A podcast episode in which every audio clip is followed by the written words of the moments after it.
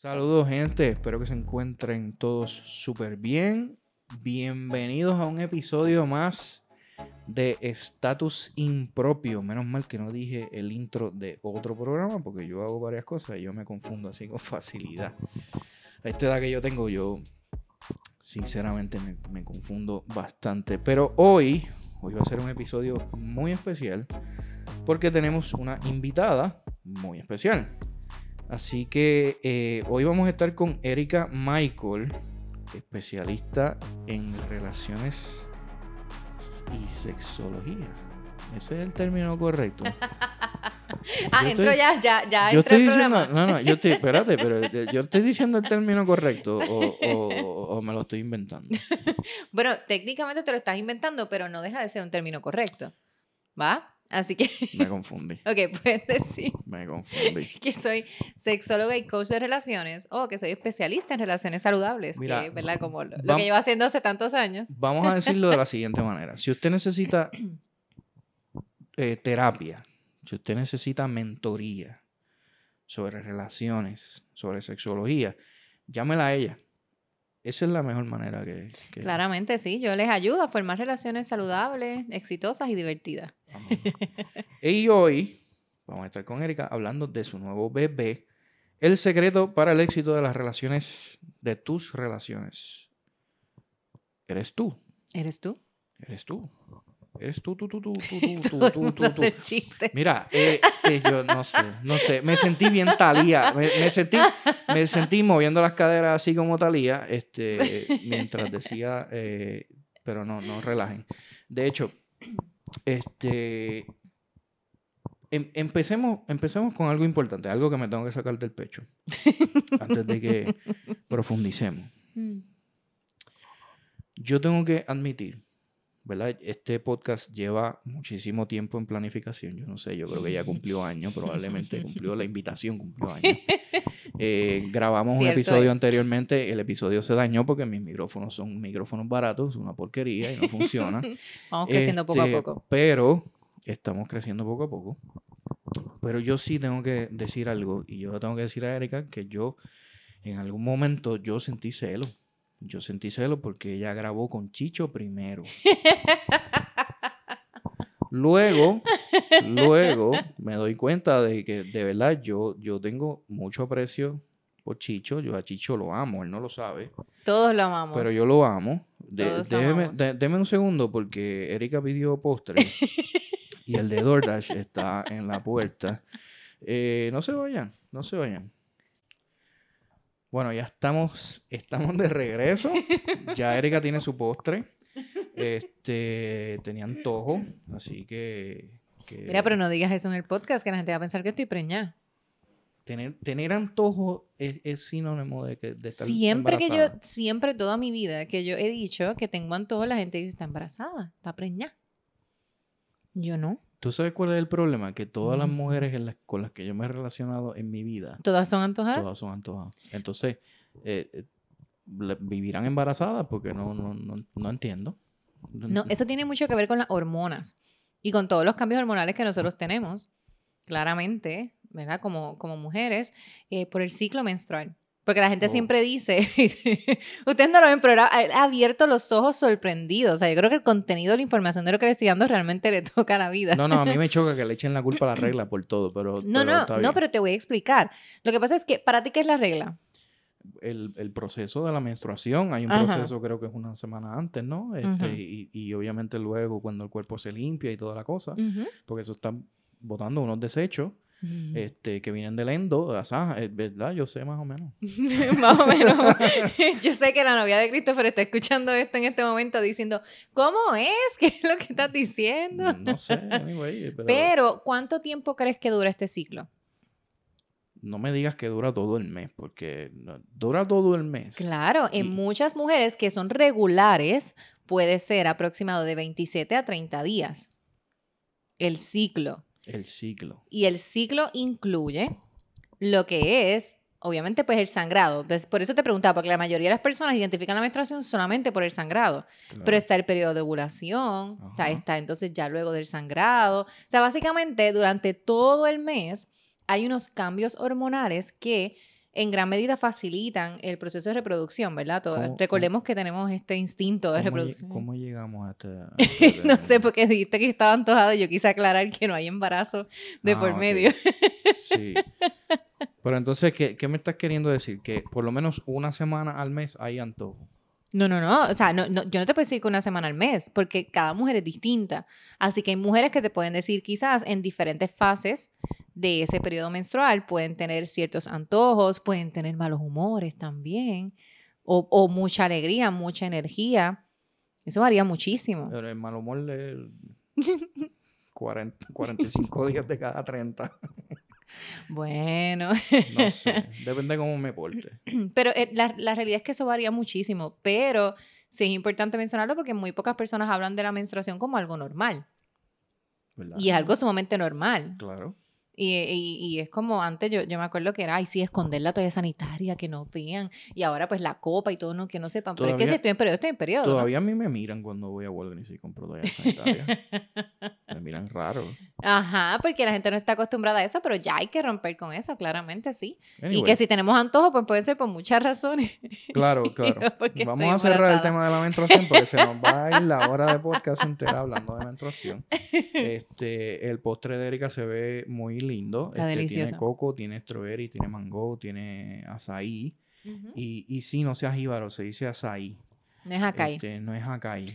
Eso, No es eso acai. la gente de Barranquita que dice las cosas mal. Este, Yo no me hago responsable de lo que diga en este podcast. No, no, no, Yo, yo sí, yo sí.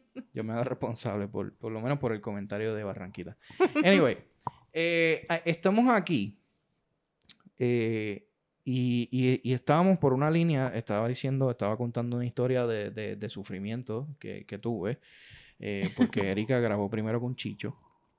Y, y yo de verdad estaba sentido, pero luego recordé lo, lo mucho que yo aprecio a Chicho. El Chicho a mí no me conoce. Pero Chicho y yo tenemos muchas cosas en común, aparte de que somos fluffy. Este, Mullidito. eh, eh, pues, pues obviamente él, él es muy bueno en lo que hace.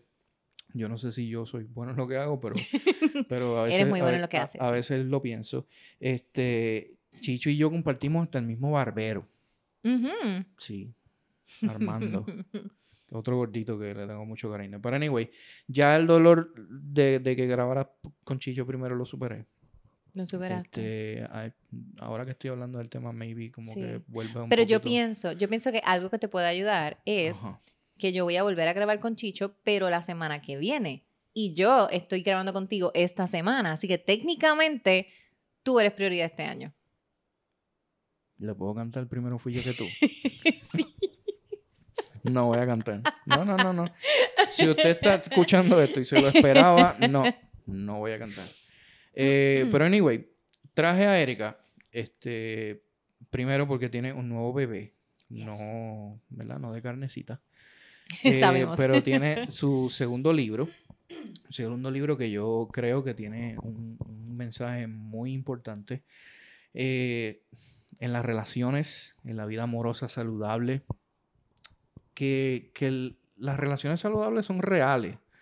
Son Hay- hay- posibles. Hay, hay mucha gente que piensa que esto es un mito. eh, hay, hay mucha gente que piensa que que es difícil, este, eh, incluso hasta con, con los ex, tener una relación saludable. Este, o con las ex también. Y literalmente, estas son cosas que, como dice el título del libro, el, el secreto eres tú. ¿Y por qué eres tú? Porque de, de ti dependen muchas cosas que a la larga, todas juntitas, eh, hacen que las relaciones tengan éxito, que las cosas funcionen. Eh, háblame un poquito de, de ese segundo libro. Ay, pues este bebé, este segundo bebé es el primero que eh, escribo bajo un sello editorial y es el primero que hago ya desde una perspectiva más profesional, o sea, ya como sexóloga, ya como coach de relaciones eh, certificada, máster en coach de relaciones. Eh, así que tiene este peso, eh, no solamente de te estoy contando una historia, no, te estoy contando lo que yo creo, es que hemos estudiado esto, es que eh, tiene esa, ese insumo. ¿Qué cosas buenas han surgido del libro? O sea, o, o que, o que las personas pueden recibir por medio del libro. como bien dice el título, el secreto eres tú. No, o sea, el resumen del título es que el, el secreto eres tú. Entonces, este libro básicamente es una invitación a mirarnos de nuevo, pero desde una perspectiva de posibilidades. Porque el secreto, como bien tú estabas diciendo, eres tú, está en ti. Hay cosas que nosotros tenemos que trabajar, hay cosas que nosotros tenemos que enfrentar para poder crear y formar relaciones que sean buenas, que sean exitosas, que sean saludables. Pero esa llave para abrir esa puerta no la posee nadie más, la posees tú, solamente tú, esas herramientas están en ti. Entonces, este libro es una ayuda a mirarte de esa manera y también a que puedas descubrir cuáles son esas herramientas que viven en ti. Eh, una, unas herramientas que, que, que, la gente literalmente necesita.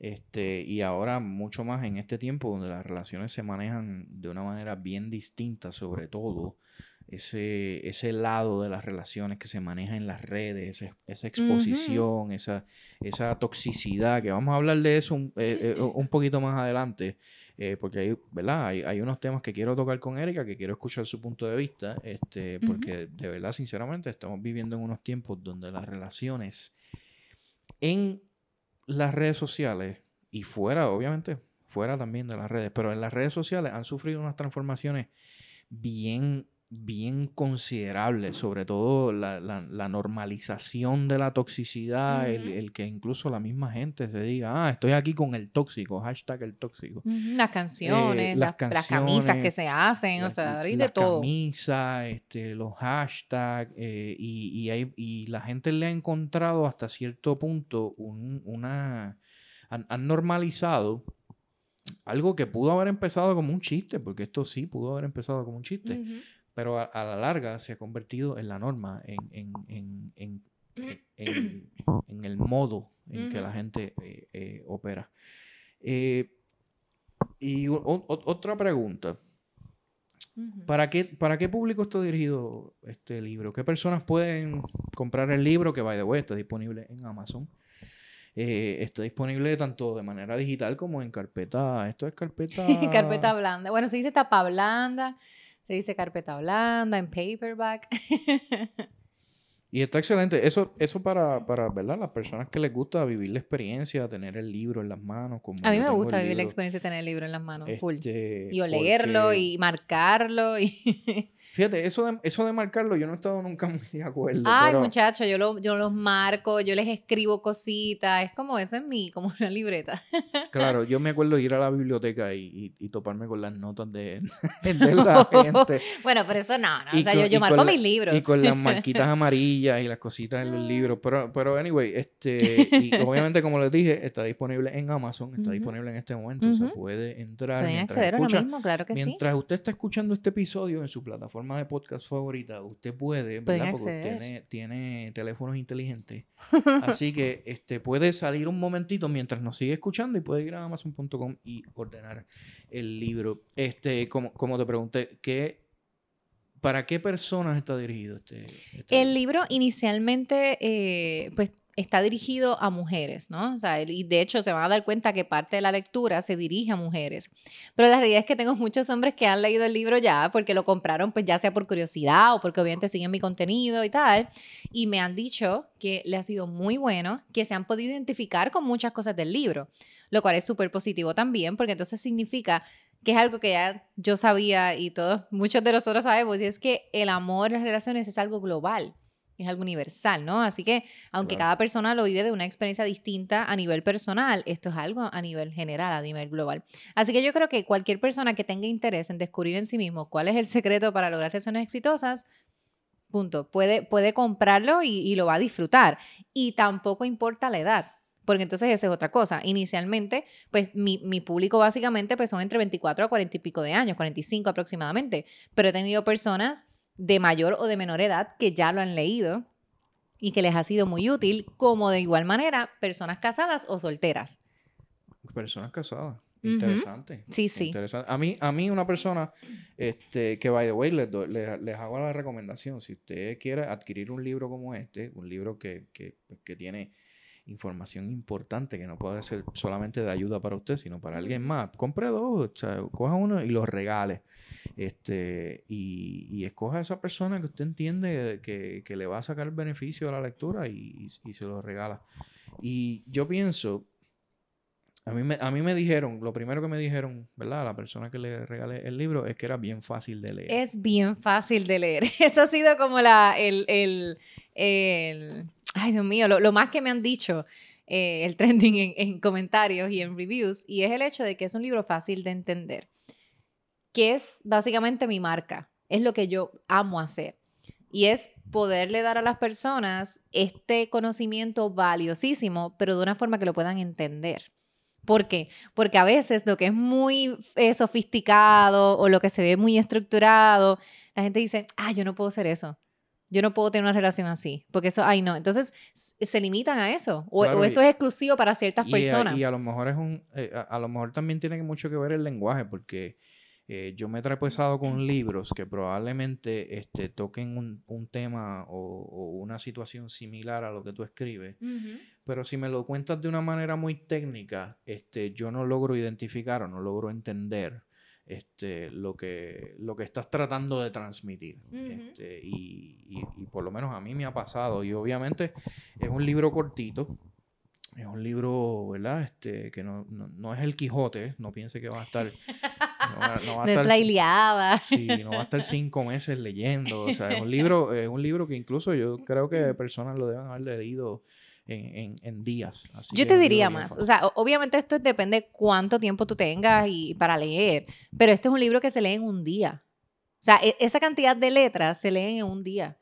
Pero claro, obviamente, pues si hay personas que están ocupadas o tal, o sea, funciona diferente. Claro, pero no, sí. Usted saca un ratito por la noche y lee una o dos páginas y se disfruta el libro. O si quiere, sí. incluso saltar a un capítulo en específico, porque dice, mira, ¿sabes qué? Hoy quiero hablar de. de hoy, hoy, quiero leer de las redes, uh -huh. de la presencia en las redes, que es un tema en el que vamos a entrar ahora. Este. Te pregunto. Uh -huh. Y obviamente la razón de ser, la, la razón de, de, existir de este, de este podcast, uh -huh. iba a decir una palabra que va a sonar bien fea, un disparate, este, eh, es, el, es el, el comportamiento, eh, lo que mucha gente hace en, en, las redes sociales, de eso se trata estatus impropio. Y yo, y yo te pregunto, tener una relación saludable con, con, con experiencia, ¿no? Con, con, presencia en las redes sociales. ¿Es posible? Es posible, es posible.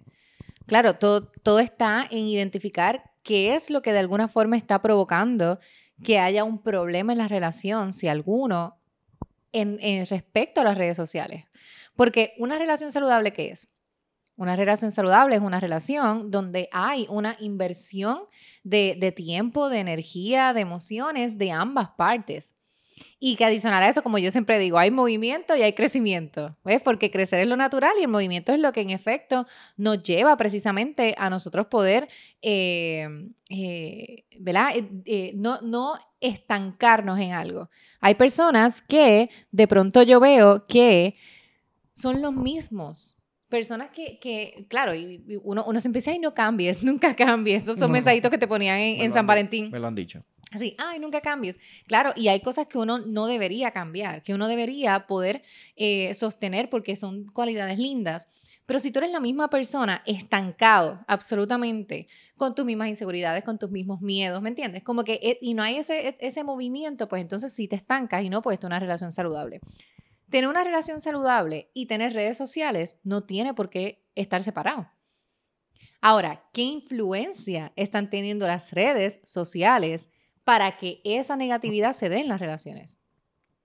Yo pienso que eh, Primero, yo siempre he defendido a las redes sociales. Bueno, deberías, porque hay, yo, claramente. Yo, yo, trabajo en eso, para el que no me conoce, yo, yo trabajo, yo vivo de eso. Y, y, yo siempre he visto las redes sociales como una herramienta.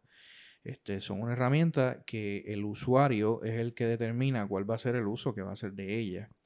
Eh, y eh, me gusta tocar estos temas eh, específicamente de relaciones de pareja, de, de, ya sean esposos, ya sean novios, este, sean amiguitos con privilegios, porque existen un sinnúmero de, de, de relaciones diferentes.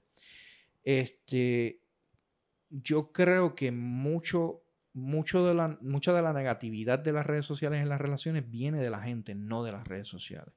La desconfianza, este, porque pues a lo mejor la, la persona desconfía de la otra, de su pareja, este, porque pues en Facebook hay un inbox o, o, porque le pasó y le dio like a una foto de, de una, de una nena o de un nene, este, porque existen, ¿verdad? De, de, de ambas. Este, y, y, yo creo que todo, todo ese daño que ya existe en, en uno como individuo se, se transfiere o se transmite como si fuera una negatividad de las redes. Y yo pienso que si las redes no existieran y existiera el teléfono, sería, el teléfono sería igual de negativo que las redes porque existen las mismas inseguridades. Claramente, claramente. Es que las redes sociales no son el problema. Es lo que esto nos revela de nosotros mismos. Y por supuesto el uso que se le da. Y tú obviamente que trabajas en esto sabes que las redes sociales no, no es que estén mal, pero ¿para qué las utilizas? ¿Qué mensaje estás llevando? ¿Ves? Y en el caso de las relaciones funciona igual. Que yo tenga una red social no hace una diferencia en quién soy yo como persona o quién soy yo como pareja. El uso que le estoy dando y lo que eso puede revelar de mí es lo que puede crear un conflicto en la relación, por supuesto. Y, básicamente el tema de las redes sociales viene de los celos, viene por la, las posibles infidelidades que ocurran debido a que mi pareja ya no solamente está conmigo, ahora en su mano en su móvil tiene un mundo de posibilidades y tiene, una tiene claramente un mundo en el cual yo no necesariamente estoy. Que ese es otro detalle, porque claro, si uno está y uno puede mirar y controlar, pues así, ya uno se siente seguro que igual no hay seguridad y tampoco. Para eso existen los join accounts. que by the way, by the way, yo, le, yo les digo sinceramente, primero yo considero que los join accounts, eso que se llama María, María y José, este, María y José Rivera, este, es un ejemplo hipotético, nadie se pique, no estoy, no estoy diciendo. Son nombres comunes y apellidos comunes, no, se, no se piquen. No, se piquen. Pero eso de los joint accounts también es otro problema. Este, yo, pienso, yo pienso que, mira, también, también tiene mucho que ver el quiénes somos con, con nuestra pareja. Y yo en lo personal siempre trato de ser el mismo yo, pues, dando mi ejemplo, yo siempre trato de ser el mismo. El mismo que usted está escuchando en este podcast es el mismo que usted se siente y se come un hamburger y, me va a escuchar hablando de la misma manera, siendo la misma persona. Pero hay, hay mucha gente que detrás de, de sus redes, a lo mejor por algún tipo de seguridad o por algo que siente, este, realmente se sienten en, en, en la libertad de ser, de ser más quienes son ellos en, en realidad. O sea, por eso una persona llega al inbox de la otra. Este, y, y, by the way, voy a hacer una pausa y le voy a hablar a todos los hombres y a las mujeres también. Y a las mujeres también. Este, antes de seguir, les doy el siguiente consejo. Controle sus hormonas. Controle lo que usted escribe en un inbox. Porque si usted escribió a un inbox algún improperio o un hola mamita, qué linda eres o whatever. Con un screenshot es suficiente. Con un screenshot es suficiente. Y créame que si usted escribió el mensaje a las 3, a las 3 y 1, ese screenshot está en otro lado y usted lo están pelando, están burlándose de él o incluso le está llegando al inbox de su pareja. Así que eh, sigamos ahí. ocurre, ocurre. ¿qué, tú crees que es esa, esa, esa, falsa seguridad?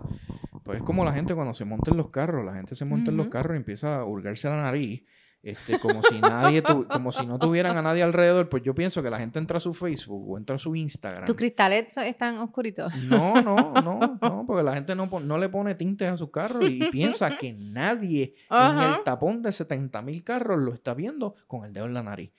Pues yo, yo pienso lo mismo de las redes sociales. Tal cual, yo tengo, Yo tengo mi celular en la mano cualquier cosa que yo haga está en mi celular. No, señor. O sea, lo que usted hace en las redes sociales, así tenga el perfil privado, es información pública. Este, es, eso del Sin mencionar que eso realmente no, existe privacidad, porque claro, eh, ese, ese sentido de privacidad es tal como tú lo dices, es una ilusión, pero es con tu gente cercana, porque obviamente estas cuentas hay personas que las revisan. Y que, y que utilizan también mucha de la información que nosotros compartimos para las publicidades y todos estos temas. Que no es de lo que estamos hablando, pero lo que voy es que es que incluso, ¿sabes? Literalmente nada es privado. Tú enviaste una foto tal, esa foto no llega solo a esa persona. O sea, son cosas que tenemos que tener eh, presente también. Pero lo que realmente nos da es este sentido de yo puedo hacer esto sin que mi pareja lo sepa, sin que mi familia lo sepa, sin que nadie lo sepa. Y nos da esa como que seguridad también de manifestarnos de una manera que no seríamos frente a otras personas. Así que tenemos como esta máscara. ¿Cuál es el problema con esto? Bueno, muchos, pero ¿cuál es el problema con esto en las relaciones? Que entonces estamos entrando en un círculo y un espacio de mentira, que por supuesto puede llevar a la infidelidad, que, que digamos que es como que la queja principal, además de que de, se invierte mucho tiempo en las redes, etcétera, es eso, es estás en tu espacio de privacidad compartiendo con otras personas de manera íntima y de manera emocional y sexual. Y no está eso dentro de los acuerdos que hemos establecido como pareja o como relación.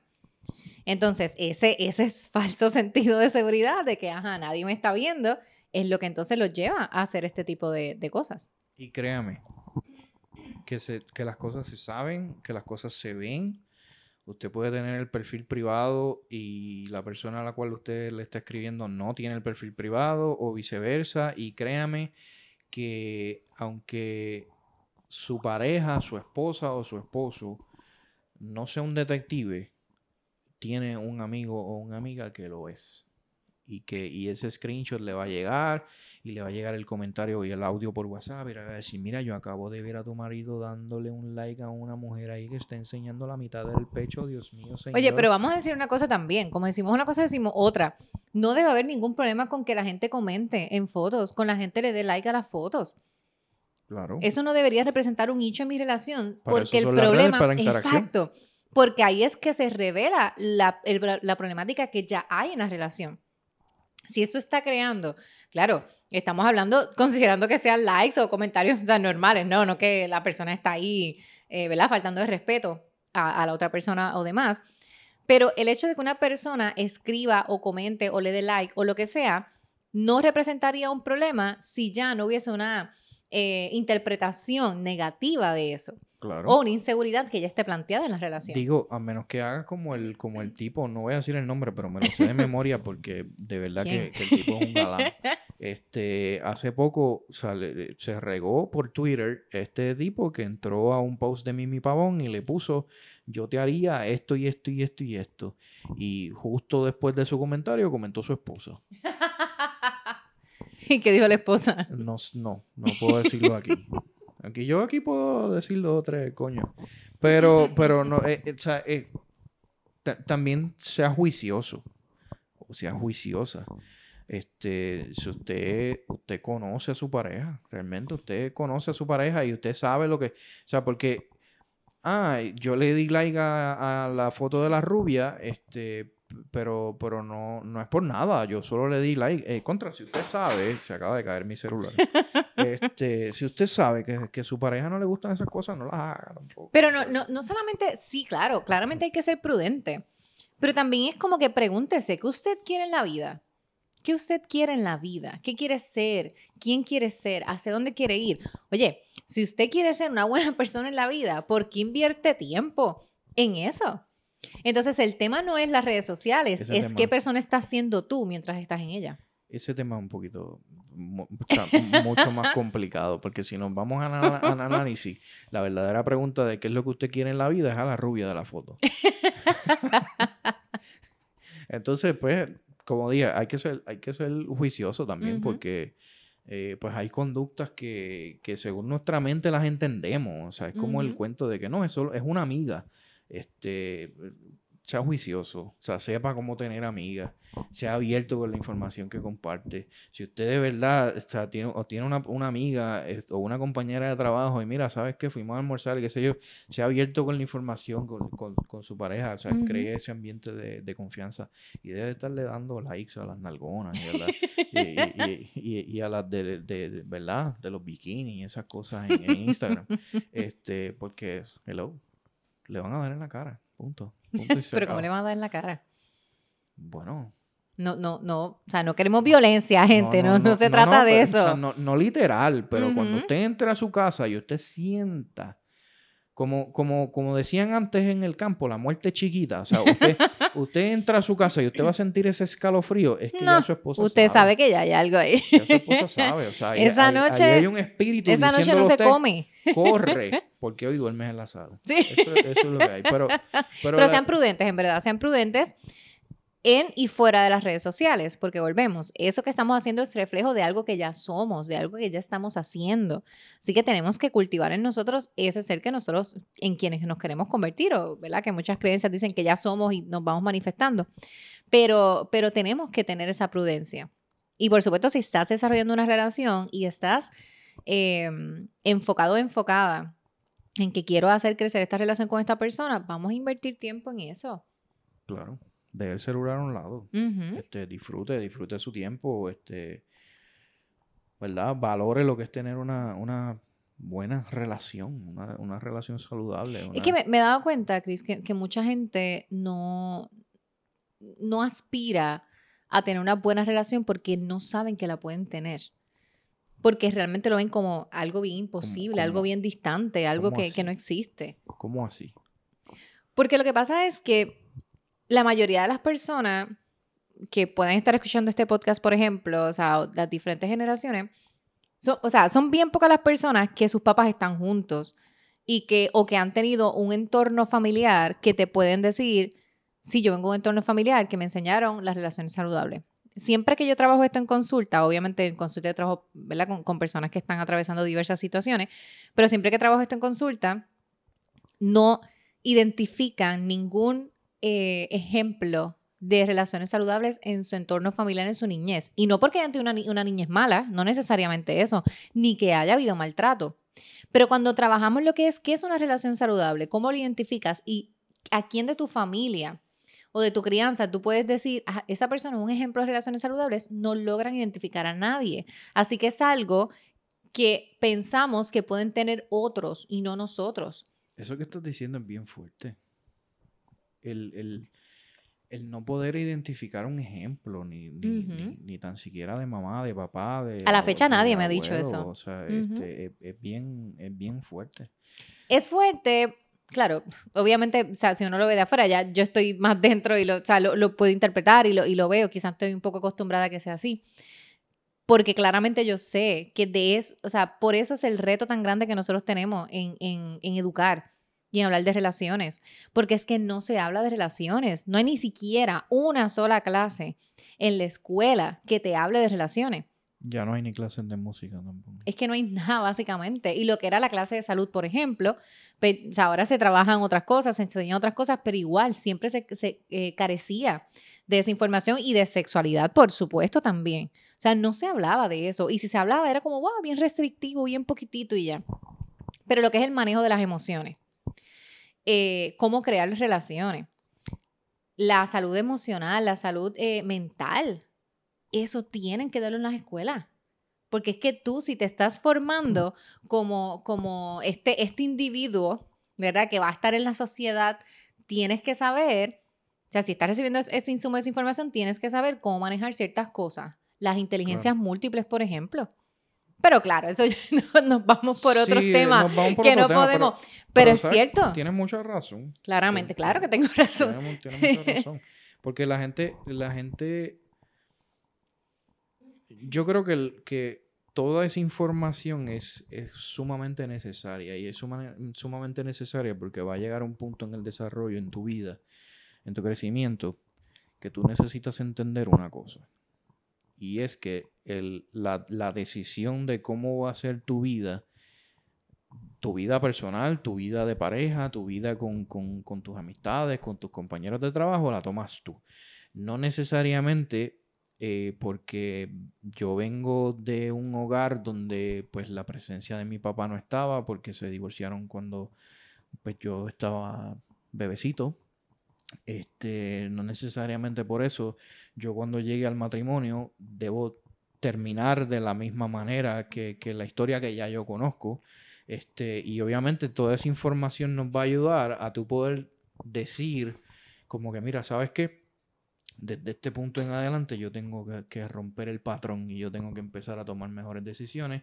Este, no porque mami, papi o abuela y abuelo est- estuvieran mal, porque no somos quienes para, para juzgar, porque no vivimos su vida para saber qué lo, qué lo llevó a, ahí. Pero para entonces ser, ser diferente. Venimos de un hogar de maltrato, yo tomo la decisión de que yo rompo el, ciclo de maltrato. Pero ¿cómo uno va a saber eso? claro. es que La mayoría lo descubrimos después de, un, después de una situación de crisis.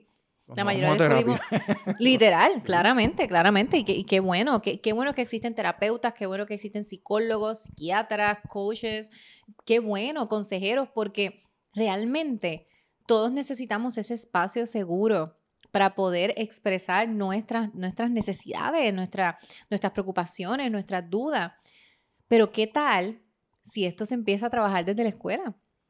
¿Qué tal si esto se empieza a trabajar desde la niñez, desde el hogar? Se empieza a normalizar. Claro, claramente. Claro que, y de hecho, ahora lo, de los millennials para acá esto es mucho más común. Antes era como que, ay, Dios mío, si fue el psicólogo, está loco. Ahora es como que, ah, mira, este, ah, pues vi a mi terapeuta, y mi terapeuta me dijo tal cosa. Y creo que también hay, hay terapeutas mucho más jóvenes Claro. que antes. Eso lo, lo- lo he visto porque tengo muchos colegas y personas, ¿verdad?, cercanas. Eh, y, y tienen como esta, esta energía de, de- para poder trabajar estos casos de estas, de estas personas que son menores o están en edades más jóvenes, que sienten quizá que están buscando algo donde se sientan como conectados, tú sabes, como que, ajá, esta persona me entiende porque hemos vivido cosas similares, ¿no? Y, Claro. y ahora se ha, se ha normalizado bastante, pero yo creo que deberíamos poder trabajar con esto desde mucho más temprano. Yo creo que sí, yo creo que sí. Y, y- y- y también, ¿verdad? El, el- el- el ser, el tener afecto por alguien, el ser cariñoso. eh, hay muchas cosas que, que se Y la relación con los padres y con la familia, o sea, porque claro, mi, mi enfoque pues es en relaciones de pareja porque, no sé, es como en, en lo más que he trabajado eh, y pues en la, en la relación con uno mismo también, pero hay aspectos de la vida familiar. Hay personas, me- a mí me pasó solamente una vez, que recibí a esta persona en coaching y esta persona tiene su esposo, o sea, de todo eh, súper bien, y ella no vino por una situación con su esposo, ella vino por una situación por, con su hermana. Ok. Y es hermoso porque tú dirías, o sea, como que uno piensa que siempre que hay un problema de relación o en las relaciones es con, es con, con mi pareja. No, no, no. Esta persona está genial con su pareja. Son una pareja chulísima, pero tiene una situación con una hermana. Y pues trabajamos esa situación. Ves que realmente el coaching de relaciones, aunque claramente la gran mayoría vienen por situaciones de pareja o soltería, no es solamente lo, lo que se trabaja. Claro. Y también deberíamos poder trabajar esas áreas em, en relaciones, en, familia. y, y- y yo le digo, o sea, yo, yo le digo a cualquier persona que, que se tropiece con este episodio, que esté escuchando hasta este momento, primero le doy las gracias por estar escuchando. Eh, y segundo, no, no se cohiba. Si usted siente que, que necesita buscar algún tipo de apoyo, algún tipo de ayuda, búsquela. Este, obviamente llame a Erika. Pero si no, o sea, si, si tiene alguna necesidad, de alguna otra necesidad, puede buscar este, cualquier profesional. Este, O si no, nosotros le podemos referir. Que a veces la gente es que no sabe a qué profesional ir. Y se dan conmigo y se encuentran conmigo en las redes o lo que sea. Pues mira, ¿qué, qué es lo que tú necesitas? Tal cosa. Ah, pues mira. Y yo te puedo recomendar porque tengo profesionales cercanos, amistades, colegas que son muy buenos. Y son gente de confianza. Que yo en- con total confianza los puedo recomendar. Claro, y, y siéntase en la libertad. Este, usted no está haciendo nada malo, al contrario, usted está haciendo algo buenísimo y está haciendo algo buenísimo por, por usted, por su familia, por su, por su relación de pareja, por cosas que realmente valen la pena. Este, así que tómelo como algo normal. O sea, es algo normal y, y- y busque ayuda, eh, lo, lo que usted entienda. Mira, te quería preguntar, Pregúntame. de todos los capítulos, de todos los capítulos que hay en este hermoso libro, Bello. ¿cuál es tu, con, esa, con esa portada de esa fotografía tan hermosa que tomaste tú. cuál es tu, cuál tú puedes decir, diantre, este, de los seis capítulos? Este es mi preferido. O, o este es el, el- el que más este, me impactó cuando lo escribí. O sea, ¿ti- ¿tienes uno en particular? Ok, esto es como cuando le preguntan a los padres cuál es el hijo favorito. A ver, es que yo, a mí me hicieron esta pregunta en otra entrevista y yo mencioné dos capítulos, pero luego conversando con otra persona me di cuenta que me gusta más otro. Entonces, como que yo creo que me gustan todos, pero eh, que hayan sido como significativos, quizá de alguna forma. El número dos, que es em, construyendo la casa. Porque yo creo que ese, ese capítulo es el que como que comienza este, este trayecto el primero está chulísimo, me encanta, pero el segundo es como que empieza este trayecto literal de vamos a construir una casa. No lo puedes todo. Voy a tratar de... es, que todo, es que si tú supieras, esto fue tan estratégico, o sea, estos capítulos están puestos todos con un propósito en cada parte, así que es como, está en el orden ideal. Por eso es que les tengo cariño a todos, porque fue diseñado así, pero te prometo que no los voy a mencionar todos. Dale. El número dos, que es ese, construyendo la casa, porque básicamente lo que hace es eso, es sembrar la base para lo que va a continuar. Eh, el de... Ah, el de compromiso o pasión, o pasión o compromiso, que no me acuerdo qué número es, me disculpa, no sé si es el 4. Capaz que es el 4. Sí, lo, dicen por el ladito, ¿eh? Tienenlo en, acá en las páginas. Toma, te presto tu libro. ah, pues mira el número 4. Hubo compromiso o pasión. te presto tu libro. Devuélveme. Ah, no. Toma. Eh, pues ese me gusta mucho porque ese tiene un gran insumo de mi investigación de tesis. Así que en el libro hay unos capítulos que son más cortos, más hablados, más, más coloquiales y este capítulo tiene un peso profesional y un peso de investigación hermoso. Así que ese yo creo que, como que aguanta, aguanta mucho. Eh, y finalmente el, y el último, el de frente al espejo. Porque ese lo escribí, ese fue el último que escribí. Yo tengo esta peculiaridad, eh, me ha pasado en el primero y en el segundo libro. Y es que el primer capítulo fue el primero que se escribió y el último capítulo fue el último que se escribió. O sea, si no, no, no fue planificado, pero me ha pasado en ambos. Pero salió. Los demás eh, han surgido, ¿verdad? Eh, diferente. Pero literal, en el primer, el primer capítulo fue el primero que escribí y el último, el último, ya que igual. Entonces, este último, yo estaba bien bloqueada. Yo no sabía cómo terminar este libro. Yo decía, eh, entonces ya me tocaba entregar el borrador a la editorial. O sea, yo estaba como que en este, ay, no sé qué hacer. Eh, hacía mucho calor en Puerto Rico, estábamos, o sea, yo no me, me distraigo mucho en mi casa, porque yo trabajo desde casa. Eh, mis clientes lo saben, que tienen así el background bonito para que les traiga paz con matitas y, cositas amarillas bien bonitas. Pero me distraigo mucho. Eh, entonces, bueno, entonces no, no, vivía acá. Y entonces yo no podía estar en casa, yo vine, alquilé una habitación de hotel. yo dije, bueno, ahorros, vengan acá. Y se paró una noche solo para escribir. La gente me dice, ah, no, tú te fuiste a janguear. No, yo literalmente estuve, yo cené esa noche y estuve overnight escribiendo ese capítulo. La gente piensa que escribir es fácil. Escribir es una de las cosas. Mi amor. Yo creo que, yo digo, obviamente tu, tu, expertise y el mío no se pueden comparar, pero yo intento escribir cualquier cosa y yo, yo me bloqueo, a mí no me Pero mi vida es que yo que tengo experiencia escribiendo, yo sé que es difícil. Y es difícil porque, claro, también yo me voy en este viaje, para mí las palabras tienen personalidad y una encaja con otra y una, y una le da vida a esto, o sea, es como que, ajá, eso ya es mi viaje, pero es que son muchos factores. Es a quién le hablas, cómo le hablas, cuánto le dices, cómo tú organizas em, la, la, idea central, eh, el orden en el que vas llevando esto, o sea, qué emocionalidad tú quieres despertar en el lector, cómo las personas lo van a entender, porque a final de cuentas yo escribí un libro que lo que he recibido es que es un libro fácil de entender. Pero la realidad es, ¿todos entendieron lo mismo?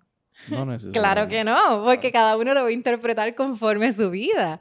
Así que mira la magia que tiene la escritura. Que yo escribo esto, todo el mundo dice, mira, sí, lo entendí, lo entendí, lo entendí, entendí esto, pero capaz que me siento con cada uno y entendieron algo distinto porque su vida es diferente. Así que este libro cada uno lo hace suyo. Porque el secreto eres tú. Pues, es más, vamos a aprovechar, ese, ese, espacio para decir que está disponible en Amazon. Búsquelo. Este, y verdad, yo creo que, es, una, es una excelente lectura, es un excelente tema. Este, nosotros, de alguna manera, y, esa es la razón por la cual estamos grabando este episodio. Nosotros de alguna manera tenemos que empezar a promover cosas como esta, tenemos que empezar a promover la, educación, eh, el, el, que se tome, el, se toque el tema de la sexualidad de, de una manera correcta y con, con, con, datos y con educación. Este, una de las cosas que yo le aplaudo a Erika, y obviamente yo sé que ella se va a reír cuando escuche esto, oh my God. es que Erika, Erika estudió, Erika se, se dedicó, Erika este, lleva muchísimo tiempo trabajando este tipo de cosas. Este, Erika no abrió un Instagram y se puso Erika Michael sexóloga. Este, y se autoproclamó sexóloga, como han hecho muchísimas otras, este, ni, ni, y, maneja el contenido de una manera muy correcta, porque obviamente a, la hora de la verdad, al final, la misión debería ser educar, no enseñar. Eh, yo sé que tú entiendes lo que, a lo que me refiero. este, y, y, la no sé, no sé nada. Yo estoy comiendo mías ahí. sí, todavía está ella comiéndose el postre. Sí, creciendo poco a poco. Este, pero, pero obviamente, o sea, también, y, y, le digo esto para que usted sepa que, pues, este libro no es que Erika se levantó un día y se lo imaginó. Este, bueno, hasta cierto punto hay un proceso creativo ahí también. Sí, pero, eso es mucho trabajo. Pero también hay un proceso de investigación, también hay un proceso de... lo, estás diciendo, miro el libro y me da hasta sentimiento. o sea, son, son, sí, porque es que es mucho trabajo. No, todo el mundo lo sabe, no todo el mundo lo eh, sabe. Es, este, obviamente yo tengo una, una información adicional este, yo conozco a Erika hace muchos años. Nosotros somos hermanos de la vida, de hace muchos, este, muchos años. De hecho, somos un ejemplo de una relación saludable. Muy, muy sana. Y, obviamente yo sé que hay gente que no lo entiende. este, pero, ¿verdad? Uno, uno se encuentra gente por la vida que pues simplemente se convierten en, en familia, no importa las circunstancias. Y ese es nuestro caso para los ojos de muchos probablemente hubiese sido muy normal que en el momento, este, en el momento en el que ocurre este, lo que ocurre, ¿verdad? No voy a entrar en detalles, pero este, pues obviamente Erika y yo no, no hubiésemos seguido teniendo contacto, no hubiésemos seguido siendo hermanos, este, porque es muy normal que la gente, sea, yo, yo, yo tengo una pareja, me dejé de mi pareja y toda su familia, pues me, me dejo de ellos también. este, y obviamente no, no, tiene que ser así. O sea, eh, no, no, no piense que las relaciones saludables son imposibles. Son posibles y realmente todos somos capaces de tener una relación saludable. Unos necesitamos más herramientas que otros, eso está clarísimo. Pero realmente es posible. Así que compra el libro y a lo mejor, a, lo mejor después, cuando llegue el último capítulo, a esa, a esa última frase, usted dice, espérate, güey, este, esto yo lo estaba haciendo mal, déjame, déjame arreglar. Mira, para terminar, ¿verdad? Este, hay algo que, a mí me preocupa mucho en las redes y, quería, ¿verdad? Saber tu opinión sobre, sobre eso.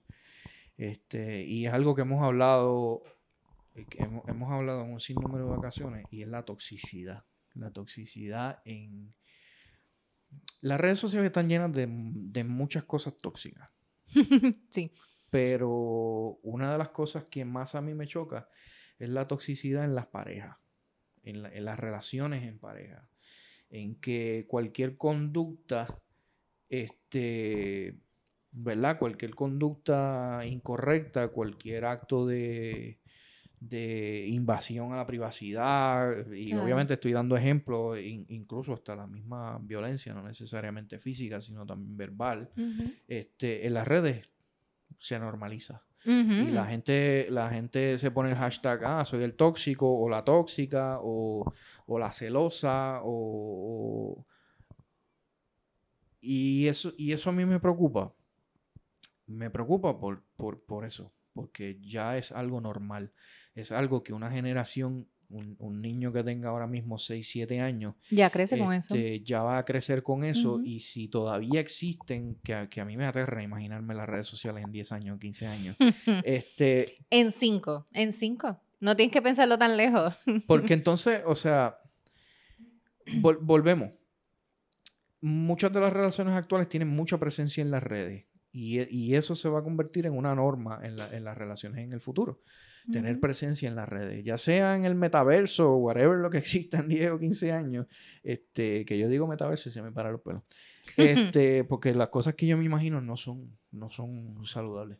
Este, pero como nosotros, nosotros como individuos, no necesariamente solo como pareja, sino como individuo, tratamos de ir eliminando esa toxicidad este, de, nosotros, ese, ese que soy la celosa, soy el celoso, o esa conducta agresiva o algo. Porque yo entiendo que de alguna manera tenemos que empezar a impactar ahora para que una próxima generación empiece a, ver, ¿verdad? Empiece a vivir menos violencia este, o, o menos menos negatividad en cuanto a pareja. ¿Tú piensas que eso es posible?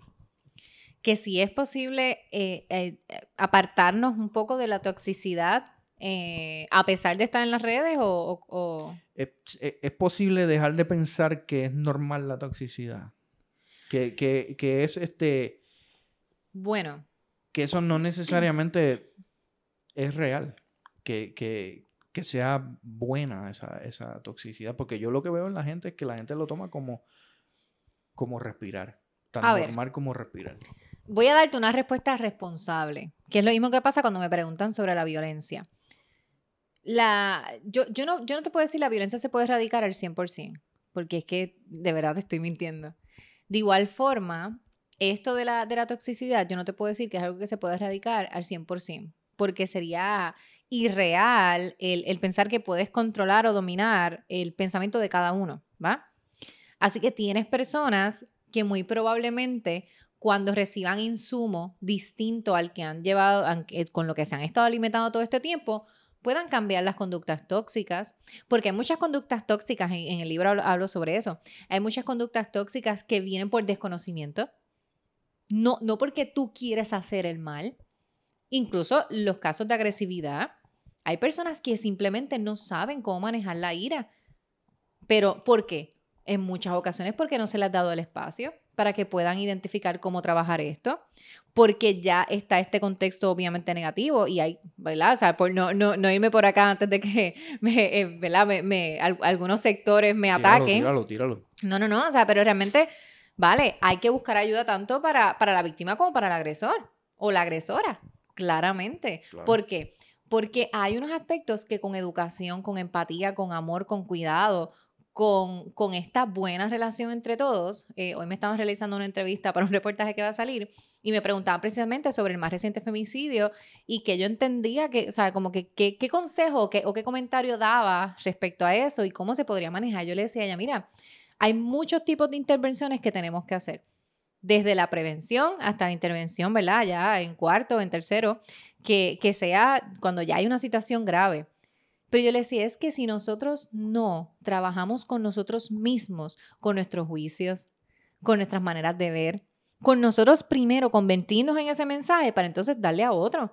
Porque yo decía, es bien fácil también echar la culpa a todo el mundo y echarle la culpa al gobierno o a la educación o tal, que claro, todo el mundo debería hacer un buen trabajo, ¿verdad? Como le corresponda, claramente. Pero, pero además de eso, ¿dónde quedamos tú y yo? ¿Dónde quedan los demás? Porque cada uno no trabaja consigo mismo.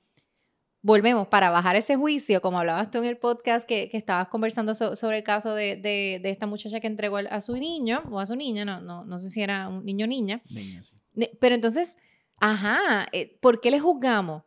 porque no estamos mirando desde el amor, estamos mirando desde el juicio. Ah, pues con lo primero que tenemos que trabajar es con eso. Y claramente, pues, ajá, trabajar estas otras áreas de educación y de cuidado. Porque yo le decía mucha gente, dice, ah, pero ¿por qué está ahí ella en esa relación? Sí, pero es que tú no sabes. Tú no sabes lo que esa persona está viviendo, no sabes los aspectos de dependencia emocional que puede estar atravesando, no lo sabes. Pues entonces, hay que empezar a trabajar con nosotros para aceptar, o sea, para poder recibir a estas personas en amor y darles el espacio para que puedan mejorar sus vidas. Yo pienso que, la clave es eso. Este, y, y ese este tema de la toxicidad es un tema bien complicado. Este, yo, yo, de mi día, yo puedo pasar fácil 8 o 10 horas en, las redes sociales. Y obviamente tiene que ver porque es mi trabajo. Este, yo tengo que ¿verdad? literal, es, mi trabajo y mi trabajo pues implica muchas cosas. Este, pero llegó un punto que algo que a lo mejor para, para alguien que era, era una broma, era, era un chiste, este, se empezó a convertir en, en, costumbre. Y, y, realmente es eso. Eh, o sea, tenemos que. Y déjame decirte que, que la, la, toxicidad es algo bien moderno. Cuando yo fui a hacer la tesis, yo, ese, ese el, el título realmente iba a incluir la palabra tóxico em, en relaciones tóxicas. Y no se me permitió porque no es. Eh, la toxicidad no es un término científico. No es un término científico porque está más enfocado en un aspecto, em, ves que no tiene que ver con las relaciones, sino es más como materia y qué sé yo, tal, ¿no? Entonces, eh, cuando busqué información sobre esto, la realidad es que hay bien poca información. Porque este término de unir esto de toxicidad, ¿verdad? De que te, te alimenta y te envenena y tal, unirlo con las relaciones es muy reciente. Entonces, a pesar de que es algo reciente, a pesar de que es algo que no hay mucha información, mira cómo en las redes abunda. No, ha, dejado una marca increíble, porque es algo que, que se nota, se nota en, la mayoría de, eh, podría, podríamos estar horas hablando de esto, pero este, de, de mucho de lo que se demuestra, de muchas de las conductas que se tienen este, en, en las redes sociales se, se, han convertido en conductas que a lo que me refiero con que son tóxicas es que, es que son cosas que, que te envenenan, que te, que te, hacen daño, que te dañan. Este, los, los celos pueden ser tóxicos, o sea, no necesariamente pues, aplica solo a las redes sociales. Este, pero a, a, mí lo que me preocupa es que ya se convirtió, o sea, o el mensaje de, de la conducta tóxica se, se, lleva como chiste o, o, como algo enteramente normal. Que a ti te cojan el teléfono y te lo revisen es normal. Que, que a ti este, te griten y te falten el respeto y te llamen de bruto o de bruto o lo que sea es, es, normal. Es normal. Que, que, alguien tenga alguna conducta agresiva, ya sea física, verbal, lo que sea, eh, con tu pareja este, eh, eh, tú miras los personajes y siempre está el maltratado o la maltratada. Este, tú, tú miras a la gente y, ya no tiene miedo de decir que es este, ah, yo soy tal cosa y se ponen el sello e, ellos mismos. Y realmente eh, es algo bien malo porque ahora mismo hay, hay una generación bien joven que, que esa es la información que está obteniendo de esa y, y, a la larga la toxicidad de ahora me preocupa. La consecuencia de la toxicidad de ahora me preocupa más. El, futuro. el, lo que va a ser una próxima generación. Este, eh, me, me, preocupa incluso la manera en que la gente reaccionó a, a la cachetada de Will Smith, a Chris Rock. Eso tiene, mira, de todas las vertientes. He leído de todo. Porque, de todo. ¿verdad? Y obviamente esto no, no necesariamente es un tema de, de relaciones, aunque sí. Que lo es. Aunque sí. que lo es. Porque, pues, obviamente, según lo que se dice, él reaccionó a, a una falta de respeto hacia, hacia su pareja, pero la, el lado que tomó cada cual en las redes, yo lo leía y yo decía, ¿Qué le pasa a la gente? Yo leí muchas mujeres. Una de las cosas que más me chocó, Erika, es leer muchas mujeres diciendo que prefieren, que quieren y que necesitan un hombre así. Leí una en Twitter que dijo, ya quisiera yo tener un hombre que se pare y le mete una bofeta a otro porque dijo algo de mí. Pero si, o sea, tú lees eso y cuando leas eso, no lo, no, no, lo leas tal cual está. Piensa en el contexto. Mira todo lo que esa persona tiene que haber sufrido en su vida. Y cómo debe ser ese historial de educación en relaciones para interpretar que eso es lo que necesita y que necesita ser cuidada de esa manera. No sabemos qué ella vio en su entorno familiar. Es que es, increíble, pero es... No, está, fuerte, claro que sí. Y, eso, y tienes un punto muy válido. Porque ese es, ese es el punto del que da la información. El punto del que no es excusa, no estoy diciendo que es excusa. Lo que estoy diciendo es como para llevarnos a este grado de conciencia. Mm". esa conciencia que tienes tú sobre el, sobre el, el, el pasado, lo que no sabemos de esa persona, lo tienes tú. El que está exacto. recibiendo el mensaje, no. No. El que está recibiendo el mensaje parte de ahí. De que, ah, mira, si ella dijo que necesita un hombre así, yo también Es necesito un hombre así. cierto. Y el hombre que diga, que lo lea, el mismo, el mismo comentario, lo va a interpretar de otra manera. Lo va a interpretar de que yo necesito ser el hombre. Así. Exacto. Ujú. De las mil y una maneras que se pudo haber manejado el revolución. Que déjame decirte, ya yo he escuchado eso y, y, o sea, personas cercanas que, que lo han comentado y que lo he visto también en redes. Hombres que dicen, ah, es que ahora yo tengo que ser malo porque ellas lo que le gustan son los hombres malos. Y tienen esta cuestión de que no, porque el hombre bueno. Digo, tú, tú viste que me enviaste como que algo que podíamos hablar Sí, sobre eso, sí, que no lo vamos a hablar en este episodio, No, ¿verdad? Pero, pero precisamente es eso. Es como que realmente que muchos hombres se preguntan qué están buscando las mujeres, qué tipo de hombre están buscando o qué tipo de pareja están buscando, porque muchas personas dicen como que al bueno le ilusionan y, ay, sí, tú eres mi amigo y tal, pero entonces se empatan con los malos. Y claro, hay muchas razones por las cuales elegimos pareja, que no vamos a abundar acá, Claro. pero hay muchas razones, ¿verdad? Desde el punto de vista biológico, desde el punto de vista emocional, lo que es saludable, lo que no es saludable, reactivo, proactivo. Hay muchas maneras. Si quieren saber, vayan a coaching. Pero, Llámenla.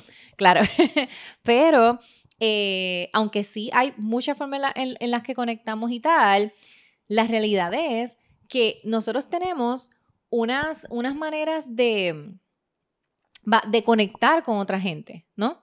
Y eso que es saludable, no es saludable.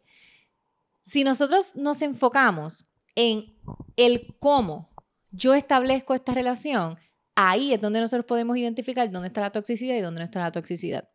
Porque cómo yo desarrollo una relación saludable. Desde mí mismo. ¿Dónde está la raíz? Está en mí mismo. ¿Dónde comienza todo? Ahí. Tú decías ahorita que, que te preocupa la consecuencia de la toxicidad en, ¿verdad? en, las- en próximas generaciones. Pero mira cómo yo lo veo.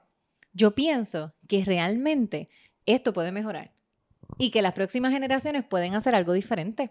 Porque las próximas generaciones tienen la- y, y puede ocurrir. La generación Z. Oye, no hay cosas que, que nosotros, vi- nuestros padres vivieron, nuestros abuelos vivieron, pero que nosotros dijimos, ay, yo estoy cansado de esto y era cool en ese momento. Pues eso puede ocurrir ahora. ¿Va? Porque entonces tienes unas nuevas generaciones que, aunque los estudios demuestran que en términos sexuales son más libres, tienen su propio lenguaje, tienen su propia manera de ver las relaciones, valoran muchísimo el compromiso. Es lo que dicen los estudios, es lo que se ha hecho más recientemente. Entonces, ¿qué te hace pensar que el tema de la toxicidad y este modernismo y tal no va a cambiar? O sea, ¿qué, qué, qué te hace pensar que ellos no se van a cansar de eso también? Y es algo que va a mejorar. Ojalá, o- o- ojalá, y, y- y tengamos una generación un poquito más consciente, un poquito más abierta a, a decir, mira, ¿sabes qué? Eso pasó en su momento, eso, qué sé yo, ocurrió con nuestros padres, con, con nuestros hermanos incluso, este, pero ya esta generación eh, eh, vamos, vamos a hacer algo diferente, porque sabes que si eso no ocurre, el próximo trending en TikTok va a ser ir y darle una garnata a alguien. ¿Y- ¿Y qué te hace pensar que eso no existe ya? Tengo que buscar. No ha Tengo que ver, tengo no ha- que ver. no ha llegado a mis ojos todavía. no, tengo que. No, si tú no lo has visto, no creo. El, el próximo trending es eh, ir y darle un pescozón a, a- a alguien. Entonces, este, diantre, lle- llegaremos, llegaremos, ojalá no, pero vamos a llegar a una, a una, a una generación más, más violenta, vamos a llegar a una generación donde las palabras tienen consecuencias muchísimo más graves. No estoy defendiendo a Chris Rock. Ni estoy defendiendo Es que no hay defensa para ninguno. Porque no hay defensa para ninguno. O sea, No, aquí no los la hay. dos no actuaron hay. mal. Sí.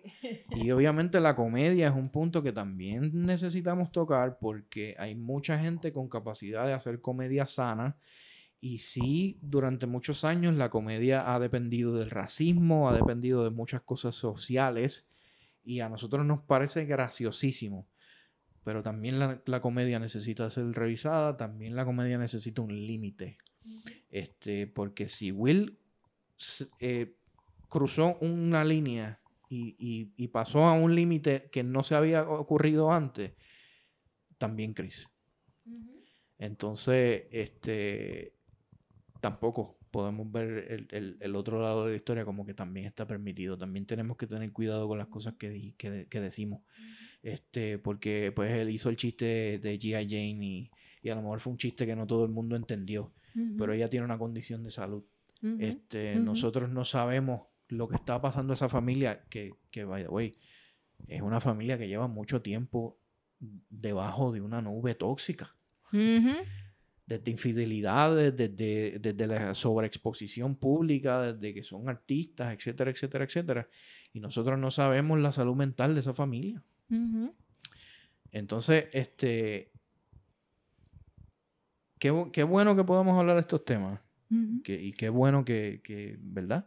Existe gente como Erika que, que le puede decir a usted, mira, eh, hay herramientas, hay posibilidades, este, porque sinceramente yo incluso a, veces me pongo a analizar y, yo lo veo desde el punto de vista negativo, yo, yo, yo lo veo y a mí me aterra pero qué bueno que, podemos decir, mira, sabes que sí, a lo mejor hay una, hay una próxima generación que está, que está un poquito más abierta y un poquito más limpia. Sí, yo, yo le apuesto a las nuevas generaciones, sobre todo porque creo en la educación y creo que es algo que, podemos hacer y, mi meta y mis sueños, tú sabes, es poder continuar educando y poder eh, crear comunidad, ¿no? O sea, personas que puedan educar a otros también con este mensaje, porque las relaciones saludables no son algo imposible.